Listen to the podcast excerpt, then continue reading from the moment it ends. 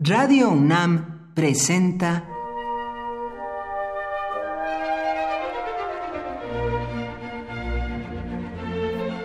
Cuaderno de los Espíritus y de las Pinturas por Otto Cázares.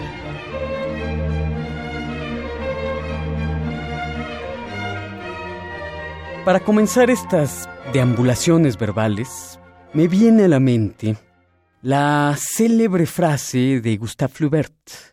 La frase es la siguiente. El arte es un lujo. Requiere de manos blancas y tranquilas. Opino que al gran novelista francés con toda seguridad le asiste la razón. Sin manos blancas y tranquilas, como dice el escritor, la nota del músico puede quebrarse con mucha facilidad. La pluma del que escribe se arrastra con pesar, con dificultad, con intranquilidad. Sin manos blancas y tranquilas, también para el pintor el paisaje se angosta, se hace pequeño, y su paleta se vuelve un deshuesadero de color verdaderamente. Repito la frase, el arte es un lujo, requiere de manos blancas y tranquilas. Sin embargo, es necesario pagar la renta. Me pregunto yo qué opinan de la frase de Flaubert, mis amigos artistas que tienen que vérselas con dos o más empleos. Recuerdo que tengo varios amigos que con dos empleos ocupan sus noches para arrojarse a sus creaciones, para arrojarse a sus pinturas o sus poesías, y así, trabajando de noche, un poco aturdidos, un poco enojados, no solo pagan la renta, sino también pagan esa deuda que el artista ha adquirido consigo mismo y con su propia obra cuando ha decidido ser un artista. Porque tengo amigos que, por el contrario, abandonaron toda actividad artística al conseguir su primer empleo. Opino que no abandonar la obra es lo importante. Me viene ahora a la mente el caso excepcional de François Villon.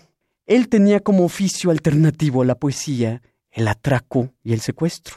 Su oficio era ser truán y poeta, por cierto, uno de los más grandes del siglo XV.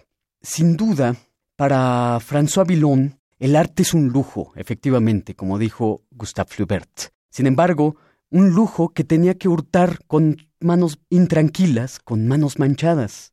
Escribir de noche, con el botín del atraco por un lado, sin hacer concesiones a la propia obra. Lo importante, repito, es no abandonar la obra artística.